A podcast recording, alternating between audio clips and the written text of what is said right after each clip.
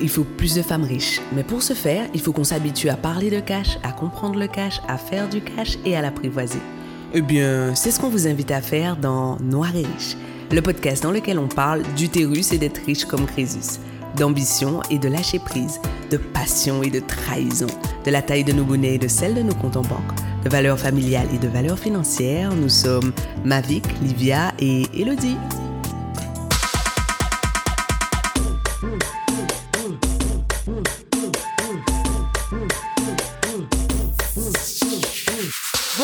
À tous et à toutes et bienvenue dans le podcast Noir et Riche. Nous sommes ravis de vous retrouver aujourd'hui. Je suis avec mes superbes acolytes Elodie Da Silva. Coucou Elodie. Hello. Et Mavic Bright. Hello Mavic. Hello. Et moi, je suis Livia Kero. Donc, la première chose que je veux vous dire, c'est un grand merci pour tous les retours que nous avons reçus sur le podcast. Nous avons envoyé plein d'amour plein, plein, plein, plein, plein. Et ça nous a fait trop plaisir que ce podcast vous parle, que, qu'il résonne avec vous, qu'il vous fasse réfléchir. Et waouh, c'était trop bien. Donc, continuez de partager, continuez de nous raconter, continuez d'en parler à vos amis. Merci, merci, merci. Et on a hâte, hâte, hâte de vous partager encore plus de sujets.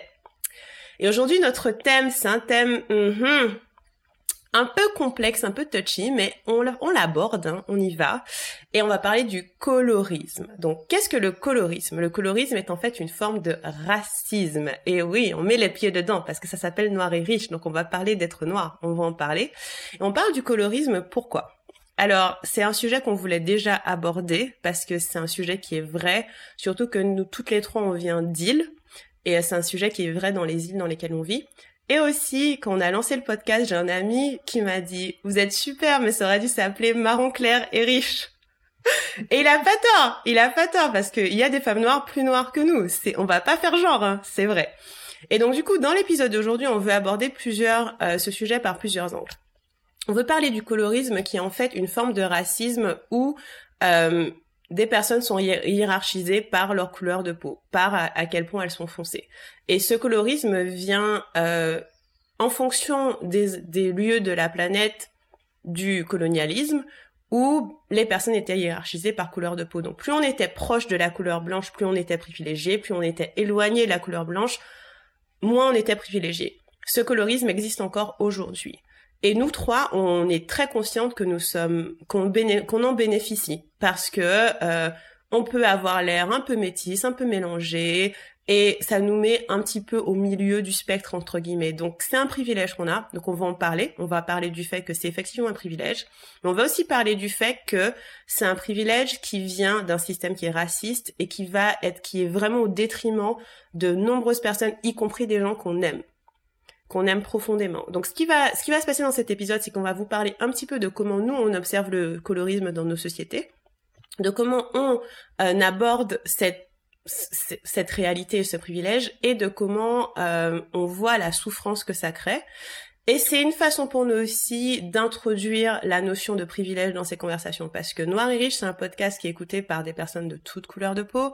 Peut-être que vous êtes des personnes blanches et donc vous dites, OK, moi je suis une personne blanche et donc j'ai un privilège, j'ai le privilège blanc. Comment je vis avec ça? Vous êtes peut-être des hommes qui écoutez, donc vous avez le privilège d'être des hommes dans une société qui est euh, patriarcale. Comment on vit avec ça? Nous sommes des personnes valides, on n'a pas euh, d'handicap visible comment on se positionne par rapport à ça. C'est une conversation qui va, on va voir où elle nous emmène. La seule chose que je peux dire, c'est que nous ne sommes pas des, des euh, comment dire, des experts de l'antiracisme. On n'est pas des experts, on peut que parler de nos, de nos expériences et de nos observations et, euh, et de ce qu'on comprend. Et donc, si parmi vous, il y a des experts de l'antiracisme qui veulent apporter des choses à la conversation, n'hésitez pas à nous écrire. Et euh, on est tout à fait ouverte aux, euh, bah, à vos remarques, à vos suggestions. Et comme d'habitude, on sera très heureux de, de discuter avec vous par email de ce que cet épisode aura réveillé chez vous. Moi, j'ai envie de donner la parole à Mavic. Coucou Mavic. Parce que quand on a discuté de cet épisode, tu avais, oui, quand on a discuté de cet épisode, tu, tu, tu avais parlé de choses qui étaient assez euh, touchantes et choquantes en lien avec ta famille. Donc moi, j'aurais été curieuse de savoir comment tu comment tu vis le colorisme aujourd'hui, comment il existe dans ta vie, c'est quoi le qu'est-ce qui se passe? Alors, euh, alors, dans notre quotidien, euh, alors avant de revenir, de m'étendre sur la façon dont nous vivons et dont nous expérimentons le colorisme, je voudrais revenir sur deux choses que tu as dites dans l'introduction. La première chose que tu as dite, c'est euh, nous sommes conscientes que le colorisme existe et nous sommes et ce colorisme étant une forme de racisme, il affecte d'autres personnes, des personnes qu'on aime. Le colorisme affecte aussi, nous ne sommes pas des trois évaporés, le colorisme affecte aussi des personnes avec qui nous n'avons pas d'accointance, mais nous ne tolérons pas pour autant le fait que ces personnes soient victimes de colorisme. On peut ne pas avoir d'accointance avec autrui, mais, ne, mais désapprouver totalement le fait qu'elle soit victime de colorisme. Donc, sur ça, on veut toutes les trois que vous soyez à l'aise là-dessus, qu'on soit à l'aise là-dessus, qu'il n'y ait pas de malaise. Deuxième chose que Livia a abordée, elle parlait du privilège blanc. Le colorisme est un héritage du privilège blanc. Et au cas où vous vous demanderiez ce qu'est le privilège blanc, je vais vous donner deux exemples de ce qu'est le privilège blanc. Aujourd'hui, toutes les études prouvent que la femme noire a un budget de 7 à 10 fois supérieur au budget de la femme blanche pour ses cheveux. Chez nous, les cheveux, c'est important. Et pourtant, quand vous allez dans un hypermarché, dans n'importe quel hypermarché, vous avez à beau avoir tout votre argent dans votre poche, eh bien, l'aile, pudiquement appelée ethnique, est 7 à 10 fois plus petite que l'aile réservée aux cheveux caucasiens. Ça, ça s'appelle du privilège blanc. Ça veut dire que moi, avec mes cheveux crépus, j'ai qu'à m'organiser pour tenir à l'intérieur de ce rayon ou aller acheter mes produits dans un endroit que je considère comme ghettoisé. Deuxième exemple du privilège blanc qui est moins remarqué, mais beaucoup plus parlant. Lorsque vous achetez une trousse de premier secours, à l'intérieur, il y a des pansements. Et les pansements sont de couleur chair. Mais de la chair de qui? Pas de la mienne, hmm. pas de celle de mes enfants, pas de celle de mon époux. Ça s'appelle le privilège blanc. C'est-à-dire que ce pansement qui est censé passer inaperçu sur ma peau va se voir encore plus que le sang. Parce que je n'appartiens pas à la majorité hégémonique. Ça, c'est le privilège blanc. Et donc, on en, on en revient au colorisme. Eh bien, ce qui va se passer, c'est que sur la peau de ma fille aînée, qui a tout ce qu'il faut pour être l'influenceuse en vogue, le mannequin en vogue, la star en vogue, parce qu'elle a le côté noir Netflix en fait. Noir, mais pas trop noir. Le cheveu est bouclé, il n'est pas crépus, il n'est pas frisé. La petite peau ne bronze pas, elle rougit. Elle a tout. Eh bien, sur elle, le pansement passera presque inaperçu. Et ensuite, il y a mes autres enfants il y a ceux sur qui le pansement va jurer, ceux sur qui on ne verra que le pansement alors qu'il essayait de passer inaperçu.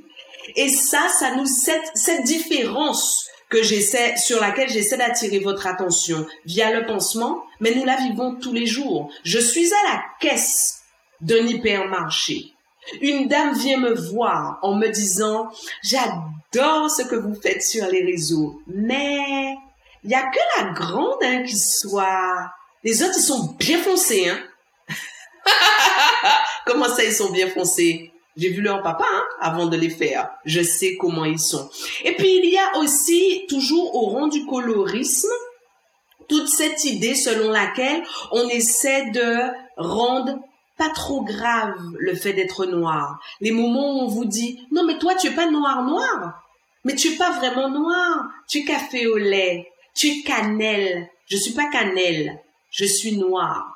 Et comme je suis la maman de deux enfants noirs, comme je suis l'épouse d'un homme que j'ai choisi noir, qui m'a séduit noir, je veux pas qu'on me dise que je suis caramel, café au lait, sans mêler métis. Je suis noire. Et en disant je suis noire, je dis je refuse ce privilège que tu es en train d'essayer de m'accorder, comme si tu étais en train d'essayer de me sauver de ma condition. Je ne veux pas être sauvé de ma condition. Je suis noire. Ne t'en déplaise. Et c'est toi qui dois apprendre à fonctionner avec ma couleur parce qu'elle me plaît. Et je continue de militer fort. Et les premières fois que j'ai été interrogée sur le fait que nous ayons choisi le titre Noir et riche, on a essayé de me dire, mais pourquoi pas Black and Rich? Quel black? En noir, en français, on dit noir. Je dis noir. Je veux qu'on me dise noir. Je milite parce que je veux que mes deux enfants, demain, quand on leur dira, mais tu es noir, se sont autorisés à insulter la personne qui est en face.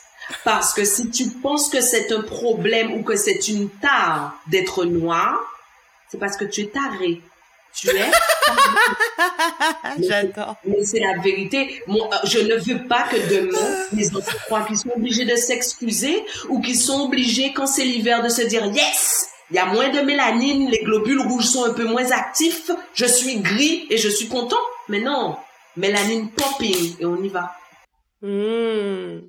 Ma vie, tu sais ce, ce truc que tu dis, j'arrive pas à croire que des gens te disent d'appeler ce podcast Black and Rich. Like, pourquoi on ferait ça? Vous parlez anglais là? Ah, parce que, parce que si vous voulez, on fait le podcast en anglais de A à Z, on va voir si vous arrivez à écouter. Hein. parce qu'on peut, hein. On peut, il n'y a pas de souci. Hein. Toutes les trois, on est bilingue anglais. On vous fait le podcast de A à Z, Black and Rich. Voilà, ça va vous faire vous sentir bien, mais vous allez rien comprendre. clair. Oh my god, merci Mavic pour ce partage. Et moi j'ai une petite question qui est euh, est-ce que tes enfants ils souffrent de cette différence qu'on fait entre eux ou pas? Parce que Mavic a, a cinq enfants et, euh, et justement, ce qu'elle expliquait, c'est que parmi ses enfants, bah, toutes les couleurs de peau, euh, comme on a dans euh, nombre de familles. Est-ce que tu sens que tes enfants souffrent de ça, ou pour l'instant ils sont protégés de cette hiérarchisation qu'on fait entre eux? Alors, la vérité, c'est que mes amis se moquent gentiment de moi en disant que je donne à mes enfants une éducation Black Panther. Je prends ça comme un immense compliment parce que, alors, mon ami Zikenenga va détester ce que je vais dire, mais moi je pense que qui veut la paix prépare la guerre. C'est-à-dire que donc mes enfants sont élevés pour être prêts pour la castagne. C'est-à-dire qu'on est plutôt des gens pacifiques, mais en fait dans leur tête ils savent que le colorisme existe et les répliques sont prêtes pour les fois où ils vont être attaqués. Mon époux et moi avons une, un mot d'ordre pour tous nos enfants quand ils vont à l'école. C'est dans le doute, si tu as un doute sur ce qu'on te dit, considère que c'est du racisme. Ne pars jamais du fait que ce n'est pas ça. Dans le doute, dis-toi, c'est du racisme. Et comme dans le doute, c'est du racisme, tu ne réponds pas et tu dis, je refuse de vous adresser la parole, appelez mes deux parents. On va pas partir du fait que ce ne soit pas du racisme et puis je vais essayer de t'éduquer, ta maman va venir. Non, ta maman va venir parler à ma maman et à mon papa. Et après, on va faire les comptes à l'arrivée. Règle numéro un. Règle numéro deux, nous sommes un clan, nous sommes un gang. C'est-à-dire que si jamais tu as l'impression qu'on a attaqué ton frère ou ta sœur, on attaque en meute. Point barre. Et les armes que tu as utilisées, on utilisera les mêmes. C'est-à-dire que si tu nous as attaqué par les mots, on t'attaquera par les mots. Si tu nous as poussé, on va te pousser. Troisième chose, c'est que euh, j'ai le sentiment que en dépit de en, en, dépit de notre volonté de les élever pour un monde équitable, le monde est ce qu'il est. J'ai deux filles qui sont des jumelles. La seule qui est déjà rentrée chez moi en pleurant en me disant qu'on lui dit qu'elle n'est pas jolie, c'est la plus foncée des deux. La seule à qui on a déjà fait des réflexions, c'est la plus foncée des deux. La seule à qui on a dit qu'elle a été adoptée alors qu'elle est la photocopie de son papa et de sa grand-mère, c'est la plus foncée des deux. Ma petite sœur, qui était entre mon frère et moi, était plus foncée que nous. Elle est la seule à qui on a dit tu ressembles à un macaque. Mm, mm, Donc, mm, je n'élève pas d'enfants. Je, alors, je suis désolée hein, pour les gens bien pensants, pour pour pour les gens qui qui sont un peu bitniques, un peu. J'élève pas de bitniques. La vérité, c'est que je veux que mes enfants soient des enfants pacifiques. En revanche, s'il y a la castagne, on est prêt pour la castagne parce que j'ai compris que le monde est ce qu'il est. Quand mon fils est né, la première chose que les infirmières m'ont dit, c'est, alors, quand je suis arrivée dans ma chambre, c'est, ah, ah il aura le teint du papa, lui. Ah, il aura pas la petite popèche de maman. Et, et, donc, nous, on les protège. Je pense qu'ils sont plus protégés que dans une famille où on fait comme si ça n'existe pas. Mais malheureusement, il y a une partie de l'expérience qui sont obligés de faire malheureusement. Mhm. Hmm. Merci pour ton partage, Mavic. Et moi, ça me touche beaucoup parce qu'en fait, tu vois tellement la différence. C'est c'est hyper euh, parlant, quoi, le, la différence de traitement. Et, et toi, Elodie, du coup, comment euh, comment tu c'est quoi ton expérience du colorisme? Ton regard euh, comment comment tu vis ça? Parce que toi aussi, tu as un fils pour le coup. Est-ce que tu peux nous en dire un petit peu plus? Euh, alors moi, en fait, je me positionne comme Mavic, mais avant. C'est-à-dire que moi, on est quatre frères et sœurs, et je suis la plus claire, et je suis celle avec les cheveux fins. Euh, ma petite sœur est foncée. Elle est bien plus foncée que moi. Elle a les cheveux très crépus. J'adore l'afro. Mon frère a les cheveux crépus, l'afro, et ma grande sœur aussi. Euh, moi, j'ai jamais vu ça. J'ai jamais été consciente de ça. Un jour, on allait en vacances tous les étés, que ce soit au Sénégal ou au Cap-Vert, euh, et, je remarquais que les gens faisaient beaucoup de compliments à mon père sur moi. Mes frères et sœurs, ils n'existaient pas, c'était toujours moi. Et du coup, et vous, connaissez ma passion pour les enfants, un enfant, un enfant il absorbe. Hein. On capte quand c'est nous qui attirons l'attention et pas les autres.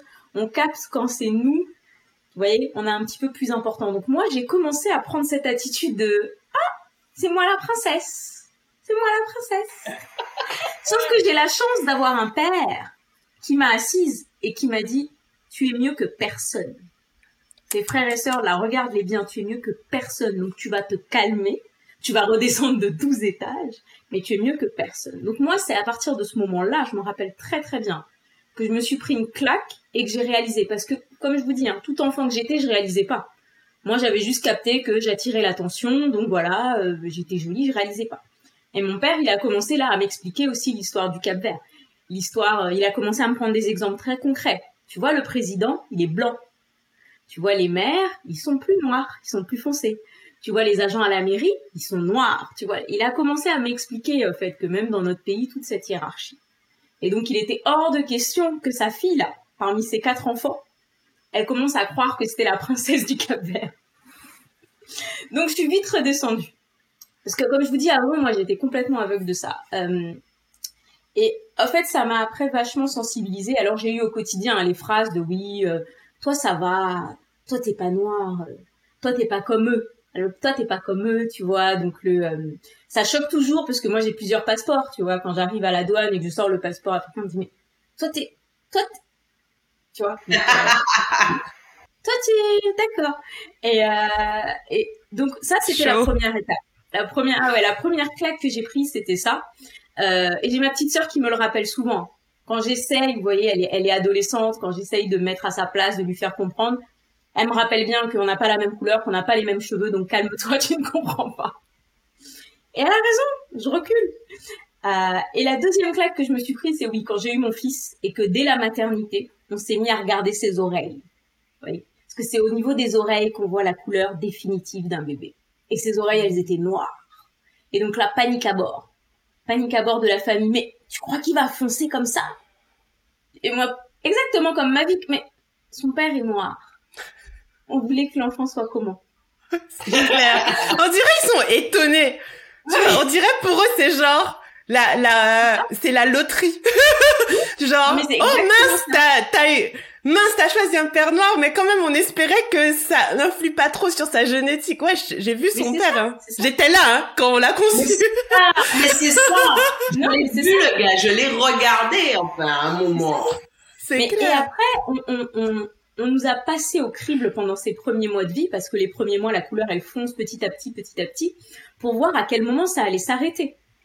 Et, euh, et c'est là où tu vois le, les gens sont complètement sans gêne hein, et ils se lâchent, c'est-à-dire mais mais tu crois qu'il va foncer encore plus que ça là? Et alors on est parti en vacances, il est revenu encore plus noir et beau gosse, le teint brillant et noir et alors là les gens mais il a foncé, il est bronzé, il va revenir comme avant et j'ai remarqué ça en fait et j'ai remarqué que ça paniquait les gens. Et là où en fait moi ce que j'allais dire c'est que j'ai jamais eu la vision de ma vie de dire euh, on va se préparer pour la guerre. Oh là là, moi euh, tu es en guerre, moi, je passe la frontière, je passe dans le pays à côté, tu me laisses tranquille. Et en fait, j'ai commencé à rentrer dans tu vois, à commencer à intégrer le fait qu'il allait peut-être falloir que je sois en guerre depuis que j'ai eu mon fils qui est bien plus foncé que moi. Et là, je me suis dit, bon, ok, j'étais peut-être tranquillement dans mon petit privilège, il va falloir être en guerre. En fait, j'avais pas besoin d'être en guerre, pour être honnête. J'avais pas besoin d'être en guerre, c'était aussi simple que ça. Et là, quand j'ai eu justement des visites chaotiques de nounou, d'assistante maternelle, et on m'a dit plusieurs fois, il est bien foncé quand même, hein. C'est euh, et puis après où le papa euh, se joint à nous à la fin du rendez-vous. Ah bah je comprends d'où ça vient. et là je me suis dit ok, on va on va être en guerre. On va mm. on va, on va rentrer en guerre et on va donc moi tu vois c'est comme ça que j'ai vécu l'expérience. La claque vraiment mm. étant petite avec ce petit euh, avec mes frères et sœurs et et la deuxième claque quand tu deviens maman et que ton enfant est plus noir que toi et qu'on te le fait remarquer tout le temps, là tu prends une claque alors que toi t'étais dans ta petite naïveté en fait. C'est mon fils, on est pareil. Enfin clairement, moi j'étais comme ça. Hein. J'étais mais c'est mon fils, on est pareil. De quoi tu me parles? Qu'est-ce que toi tu vois? Moi je ne le vois pas, tu vois. Et en fait hmm. j'ai ouvert les yeux et j'ai aucun problème à admettre que c'est récent. C'est vraiment récent. Merci pour ton partage, Elodie. Et moi, ce que ça me fait ce que ça me fait penser, ce que vous dites toutes les deux, c'est que là, on partage d'un point de vue qui est personnel, parce qu'on peut parler que de ce qu'on a vécu, mais il faut que les auditeurs et auditrices comprennent que ceci se passe à l'échelle de la société. Ce ne sont pas des cas isolés. C'est pas genre euh, on va targeter la famille de Mavic ou celle d'Elodie. Non, c'est dans la société française, c'est dans les sociétés euh, dans, dans lesquelles on évolue, c'est une expression du racisme. Et donc c'est un problème systémique. C'est inclus dans les systèmes. C'est conçu comme ça. Et donc ça veut dire que nous, on doit choisir de se positionner. Et donc ma vie vous disait, elle, c'est on se prépare à la castagne. C'est-à-dire que mes enfants, je, veux qu'ils soient protégés, on se prépare. Elodie nous dit, écoute, moi, comme j'étais dans mon privilège, bah, je me rendais pas compte. Comme toute personne privilégiée, on s'en rend pas compte puisque on en, on n'en souffre pas. Mais par contre, à partir du moment où j'ai réalisé que c'était un privilège, et moi aussi, je me tape. Et, euh, et donc, comprenez vraiment qu'on parle d'une chose à l'échelle d'une société. Donc, c'est pas un cas isolé. C'est très important de comprendre ça. Et moi, le colorisme, c'est assez marrant. Euh, je pense que je l'ai, il a été présent bien sûr toute ma vie, mais je l'ai connu à diverses étapes. Donc déjà, je viens d'une famille, euh, ma mère a une famille très grande et euh, mes grands-parents maternels euh, sont mélangés quoi, sont métis. Ils ont un parent blanc, un parent noir, les deux. Et donc ma mère a des frères et sœurs qui vont du très pâle voire blanc au très très foncé. C'est, j'ai toujours grandi avec cette notion d'éventail. Ils sont une dizaine de frères et sœurs ils ont pas la même couleur, certains oui, certains non, voilà. Donc ça c'est une chose qui a toujours été présente, euh, mais quand j'étais petite, je voyais pas que je voyais pas l'incidence. Donc je pense que c'était présent très tôt, mais je l'ai pas vu. Et en fait, là où j'ai commencé à voir qu'il y avait une euh, hiérarchie entre les couleurs de peau, c'est quand j'étais au collège ou au lycée, et que les filles qu'on considérait belles, c'était les filles qui étaient très claires. À chaque fois qu'on disait, waouh, cette fille est trop belle, elle était très claire de peau, elle avait des longs cheveux bouclés et c'était toujours euh, soit elle était métisse, soit elle était voilà, mais en tout cas c'était pas une fille noire foncée avec des cheveux crépus. Moi j'ai les cheveux plutôt crépus et donc du coup euh, je, je, je savais je moi je me considérais pas comme belle en fait je me disais bah bah moi je suis pas je fais pas il y, y, avait vraiment un clan de de ces c'était vraiment un clan elles étaient 4 5 6 elles étaient toutes très similaires. Et c'est là où je me suis dit, attends, c'est pas normal parce que ça, on peut pas avoir la beauté dans un dans un échantillon aussi petit. Mais j'avais pas le mot colorisme euh, qui allait avec. Mais c'est là où j'ai compris qu'il y avait qu'il y avait une, hiérarchie. Et puis après, euh, c'est des remarques en fait. Par exemple, comme si j'aurais pu être réussie, mais j'étais un peu ratée. Par exemple, euh, un ex qui me dit Waouh, t'aurais été vraiment belle avec des, des yeux marron clairs. Et moi, j'étais là. Excuse-moi, genre. Mais mes yeux, ils sont noirs. Donc, comment on fait, tu vois? Je je sais pas. Je je je comprends pas ce que tu me dis. C'était c'était genre je comprends pas. Ou bien, alors moi j'ai les cheveux, euh, j'ai un, j'ai les cheveux crépus, enfin ils sont pas crépus crépus, ils sont genre 4B je crois, et j'ai un afro. Mais là ils sont bien longs. Vous voyez, mes cheveux ils ont bien poussé. Mais quand j'ai commencé, comme toute personne qui, qui démarre, euh, euh, qui fait son shop, son, son big shop et tout, moi j'ai fait un big shop assez court. Euh, pas pas rasé, mais voilà, j'avais un petit afro, j'avais une petite boule, j'avais une petite boule d'afro. Et euh, et je vous dis pas le nombre de commentaires sur mes cheveux. Mais c'était tellement mieux quand tu les défrisais. Mais euh, oh là là, mais en fait ils sont crépus. C'est pas beau. On m'a dit c'est pas beau. On m'a dit tu peux pas te montrer comme ça. Et moi, je me rappelle, si vous me suiviez sur Internet en 2016, mes cheveux étaient très courts et j'avais ma petite boule. J'ai eu beaucoup de remarques sur ces petites boules. Mais par contre, maintenant que mes cheveux poussent, que je peux faire un twister qui sont longs, alors là, par contre, j'ai plein de compliments sur mes cheveux parce qu'ils ont l'air moins grainés. Ils ont l'air moins crépus. Et donc, c'est des événements comme ça où euh, c'était un petit peu... T'aurais presque pu rentrer dans le clan des, des filles canons, mais entre les yeux qui sont pas marron clair et les cheveux qui sont un peu crépus, ça passe pas. Et, euh, et c'est comme ça que je l'ai compris. Ou bien toutes les personnes qui veulent pas dire que je suis noire, qui veulent absolument me dire que je suis métisse. Ben en fait concrètement je suis pas métisse parce que mes deux parents sont noirs, donc j'ai vécu dans la, les deux ils ont ils sont noirs guadeloupéens, la même culture. Je suis pas métisse, c'est pas ça le métissage. C'est pas ça le métissage. Le métissage c'est la rencontre de deux couleurs, voire de deux cultures, même si on a la même couleur de peau. J'ai deux parents guadeloupéens. Donc euh, voilà, et donc c'était souvent cette espèce de de désir que je blanchisse légèrement. Ah, si j'étais un petit peu plus blanche, ça aurait arrangé certaines personnes. Mais je reconnais aussi que je suis pas noir noir comme on dit. Et donc ça, c'est un privilège que je reconnais. Et je sais que euh, quand tu disais euh, ma vie, par exemple, les filles, euh, les filles Netflix là qui passent très bien à la télé, qui font, qui sont noires mais qui font pas trop mal en étant noire. C'est-à-dire, elle te chamboule pas trop dans tes retranchements. C'est pas des Lupita Nyong'o ou des euh, Viola Davis, quoi. C'est des, euh, ça va, me choque pas trop. C'est la, c'est la fille, la belle fille canon, là, dans Game of Thrones. Comment elle s'appelle? Alice yoga. Voilà, c'est la Alicia Keys. Mais Alicia Keys, elle, euh, par exemple, elle, elle a un parent blanc et un parent noir, elle se le cache pas, enfin voilà. Et en fait, ça passe, ça passe. Et ça, c'est une chose qu'il faut vraiment comprendre. Et donc, qu'est-ce qu'on en fait? C'est ça la question, c'est que bien sûr parmi nous il y a des personnes qui vont être privilégiées, c'est sûr. On, on, va pas, on va pas se mentir. Elles sont privilégiées parce qu'un système les privilégie et il s'avère qu'on vit dans ce système. Maintenant, est-ce que euh, si on propose à euh, comment elle s'appelle là, Emily quelque chose, la belle fille dans Game of Thrones là, qui euh, qui aimait le gars là qui était bref, si on est clair de peau cheveux bouclés et tout, est-ce qu'on va dire non à des opportunités? Bah non, enfin genre profitez-en, il y a pas de souci. Mais je pense que c'est très important d'être conscient dans la société, de la société dans laquelle on vit, très important de là où on bénéficie de, de certaines choses et très important de comprendre là où d'autres ne bénéficient pas, voire souffrent de certaines choses. Et, euh, et je voudrais finir sur le fait que la personne qui m'a qui m'a vraiment trop fait comprendre le colorisme, c'est ma mère. Et donc je lui disais l'année dernière, quand il y a eu la mort de George Floyd, et l'anniversaire arrive très bientôt d'ailleurs, euh, je disais à maman, je prends cher sur les réseaux parce que là, il y a des gens qui me disent que le racisme n'existe pas parce que j'ai écrit sur le racisme. On me dit le racisme n'existe pas, euh, on voit pas les couleurs, euh, pourquoi on ne vit pas dans un monde où tout le monde est égaux? Ben je vous demande, pourquoi ne vit pas dans, vous ne vit pas dans un monde où tout le monde est égaux? Bref, les gens viennent me, me remettre en question la notion même de racisme. Et ma mère, ça m'a fait, ça m'a vraiment fait un choc quand elle m'a parlé de racisme. Elle m'a parlé du colorisme dont elle bénéficie. Elle m'a dit, Livia, regarde.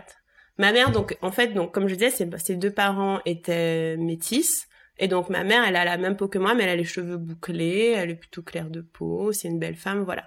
Elle me dit, Livia, regarde. Bien sûr que le racisme existe. Parce que d'une, au travail, je suis la personne qu'on veut toujours mettre en avant. Ils ne veulent pas mettre en avant les autres personnes qui sont plus foncées de moi, c'est moi qui veux le mettre en avant. Donc, le racisme existe.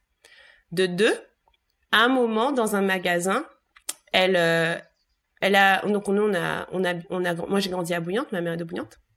Elle est à Bouillante et quelqu'un lui fait "Mais toi tu es de Bouillante? Elle dit "Bah oui, je suis de Bouillante, j'ai grandi ici." Et la personne lui fait "Mais non, toi tu dois venir des Saintes." Et en fait, les Saintes, c'est un endroit où les personnes sont plutôt euh, plutôt mélangées, plutôt claires de peau.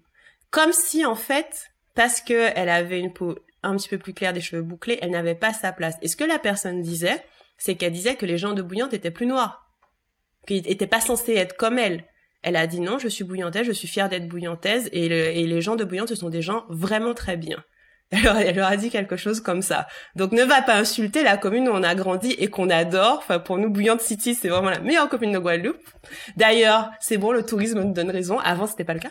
Et, et donc c'est ce qu'elle m'a donné comme exemple et j'étais assez choquée parce que je me suis dit, c'est marrant, elle m'a pas donné d'exemple où elle a souffert du racisme. Elle m'a donné des exemples où elle a bénéficié du racisme et ça lui a pas forcément plu. Et donc comment chacun d'entre nous, avec nos privilèges, on peut se positionner en disant et votre système là, il est un peu, il est un peu débile. Enfin, il, sert vraiment pas, il sert, il vraiment à rien. Comment je peux me positionner? Comment je peux aussi favoriser les personnes qui n'ont pas les mêmes privilèges que moi euh, Ce sont des questions à se poser et que nous, on va, on, on se pose, qu'on va continuer à se poser et qu'il est important d'envisager. Voilà, c'est ce que je voulais partager sur le sujet. Moi, je, moi, je voulais rajouter un truc que je trouve qui est hyper important, c'est euh, euh, faut faire une distinction. Le colorisme, le blanc n'est pas forcément à l'origine du colorisme. C'est-à-dire que quand tout à l'heure je disais que quand je vais au Cap Vert, il y a ces privilèges qui sont donnés en fonction de elle est un peu plus claire, un peu plus foncée, etc. Ça, c'est même fait par des noirs, en fait. Bien sûr. Et je vais prendre un exemple très concret. Moi, je, je, bosse beaucoup dans la musique.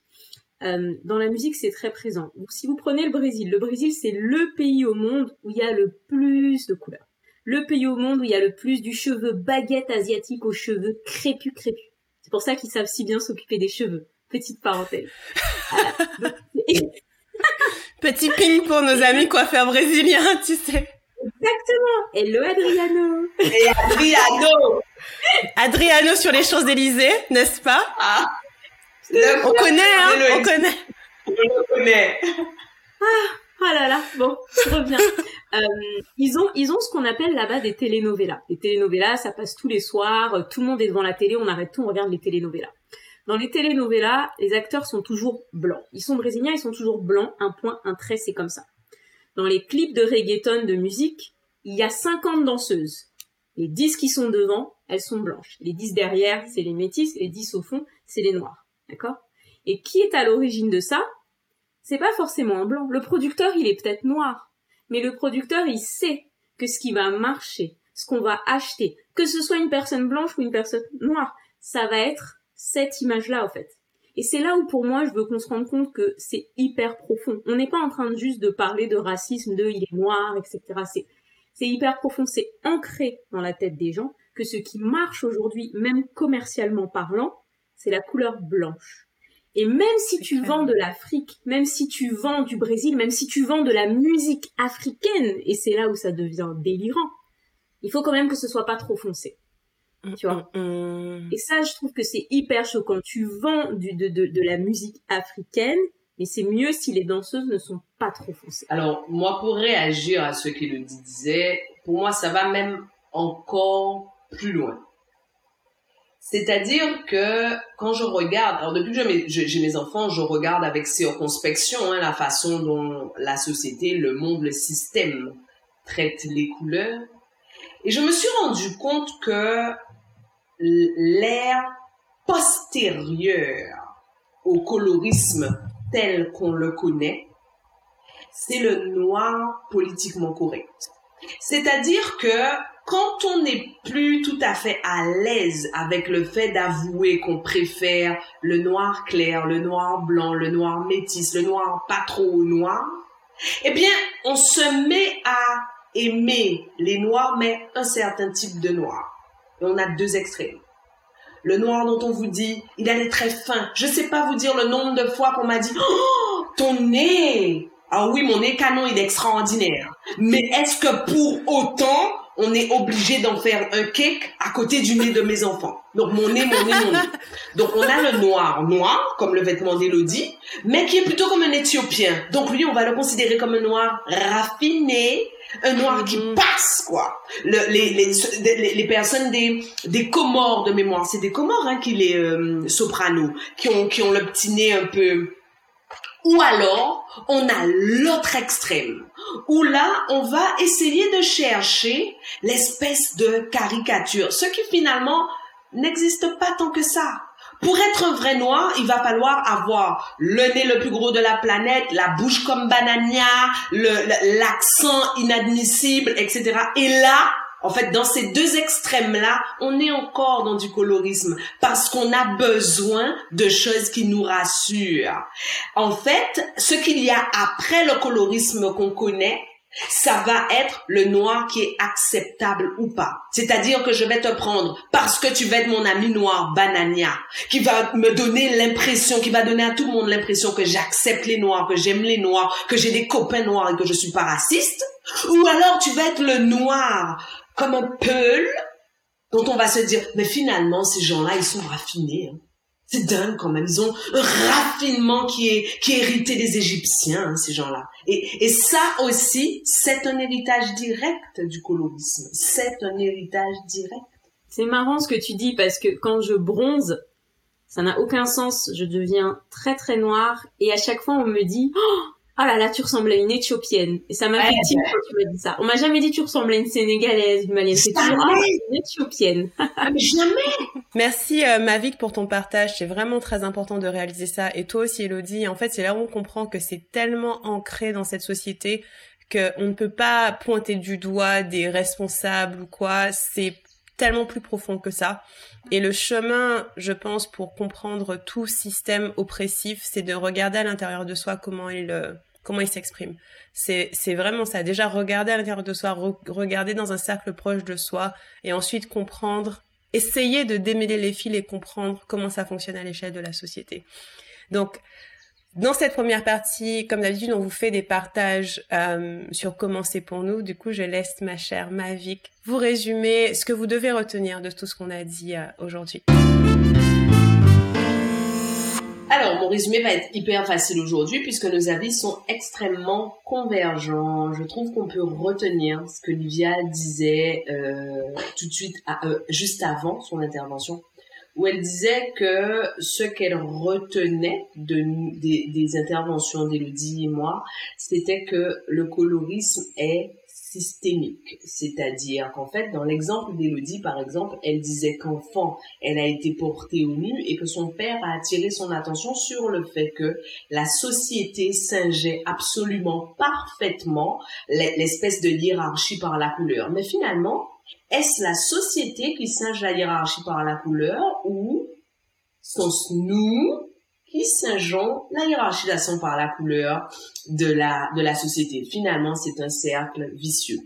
Ce que Livia, elle, disait, ce sur quoi elle nous attirait l'attention, c'était que contrairement à ce qu'on imagine, nous ne percevons pas exclusivement le colorisme comme quelque chose dont nous souffrons. Nous sommes conscientes de bénéficier d'un privilège lié à notre à notre couleur et en l'occurrence elle donnait l'exemple de sa mère dont on a à qui on a essayé de dont on a essayé d'atténuer la, la douleur en lui disant qu'elle ne pouvait pas être originaire de l'endroit d'où elle vient en réalité ce qu'elle a réfuté en disant non seulement je suis d'ici mais je suis extrêmement fière d'être ici ce qui veut dire que Bien sûr que nous jouissons du colorisme, mais est-ce que pour, est-ce que pour autant nous devons refuser le privilège? Non.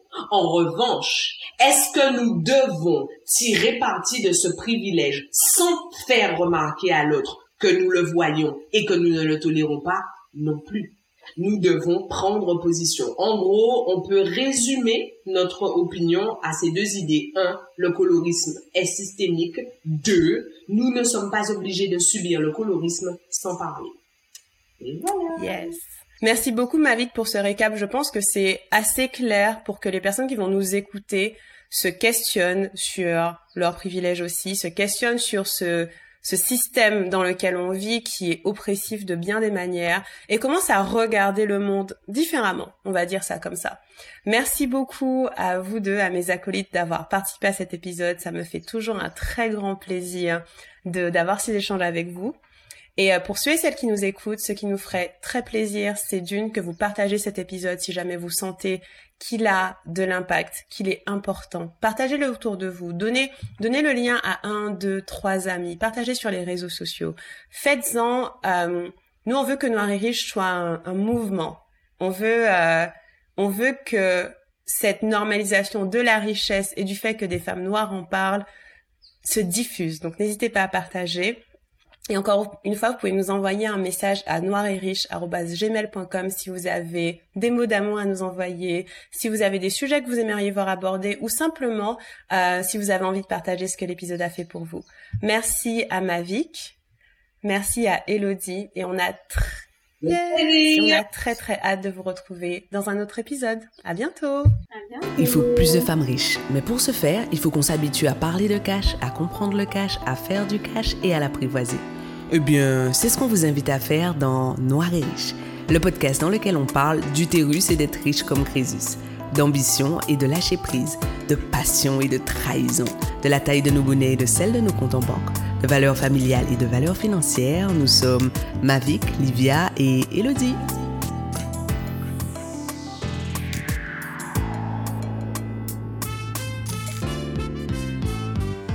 Merci à vous d'avoir écouté cet épisode de Noir et Riche. Nous sommes ravis de vous compter parmi nos auditrices et auditeurs.